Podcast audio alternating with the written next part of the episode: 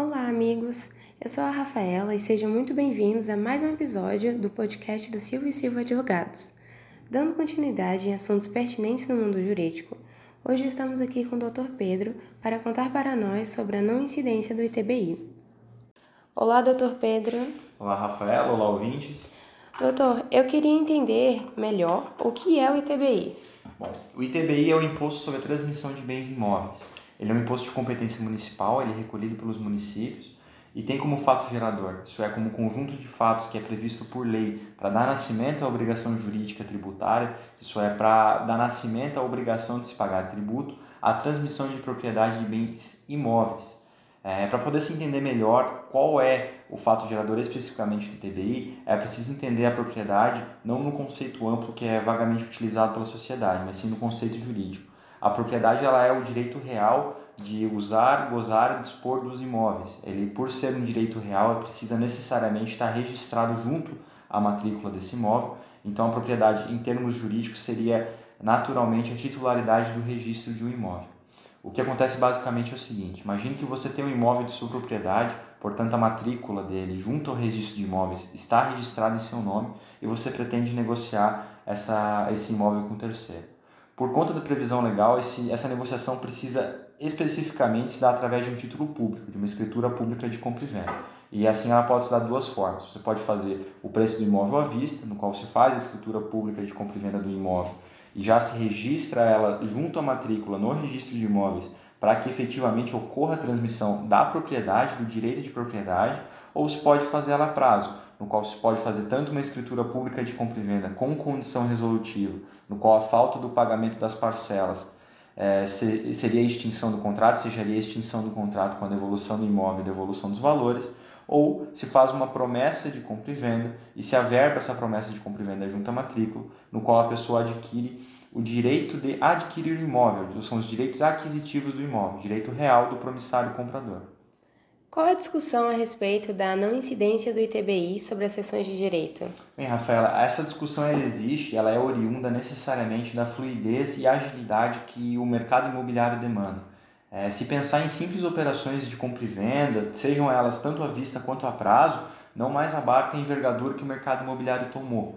Por, pela própria agilidade, pela necessidade de eficiência que existe no mercado, é muito comum que antes mesmo da quitação do preço dos imóveis adquiridos a prazo, por exemplo, já ocorra a negociação deste imóvel por parte do adquirente com o terceiro. É, pra, pra, a título ilustrativo, basta pensar no seguinte exemplo.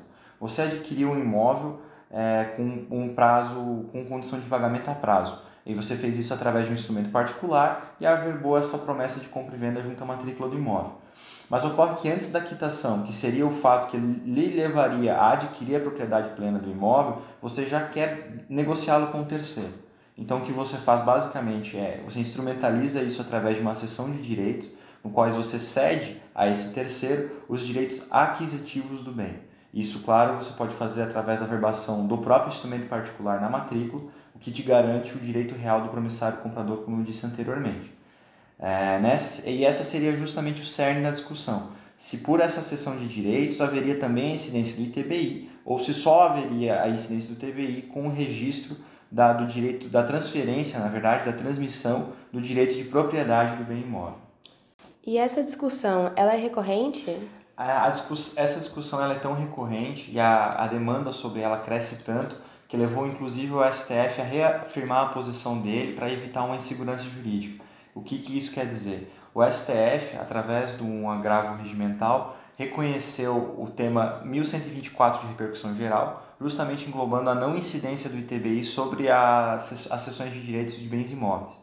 É, essa demanda crescia muito e, embora o STF já tivesse diversas jurisprudências afirmando ser ilegítima essa exigência do ITBI sobre as sessões, foi necessário que eles reconhecessem a repercussão geral para unificar a jurisprudência e justamente atribuir mais segurança jurídica evitar que tivessem discordâncias entre um município X e um município Y, um aplicando ou não ITBI sobre a sessão de direito. Quais as principais mudanças decorrentes dessa decisão do, do STF? Essa decisão do STF de reconhecimento da repercussão geral, ela tem justamente a pretensão de unificar esses dissídios, de regularizar essa dissonância. O que isso quer dizer? Por exemplo, aqui no município de Itapema já não havia a incidência do ITBI sobre as sessões de direitos e no município vizinho de Porto Belo, até pouco tempo atrás, havia essa incidência do ITBI sobre a sessão de direitos.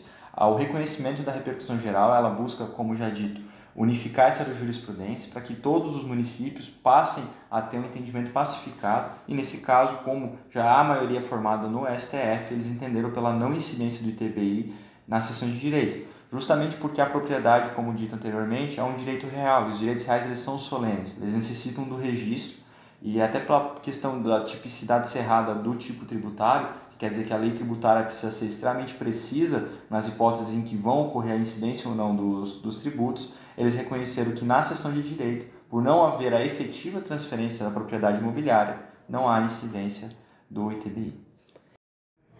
Esclarecendo esse tópico, gostaria de agradecer a audiência de todos e a presença do Dr. Pedro.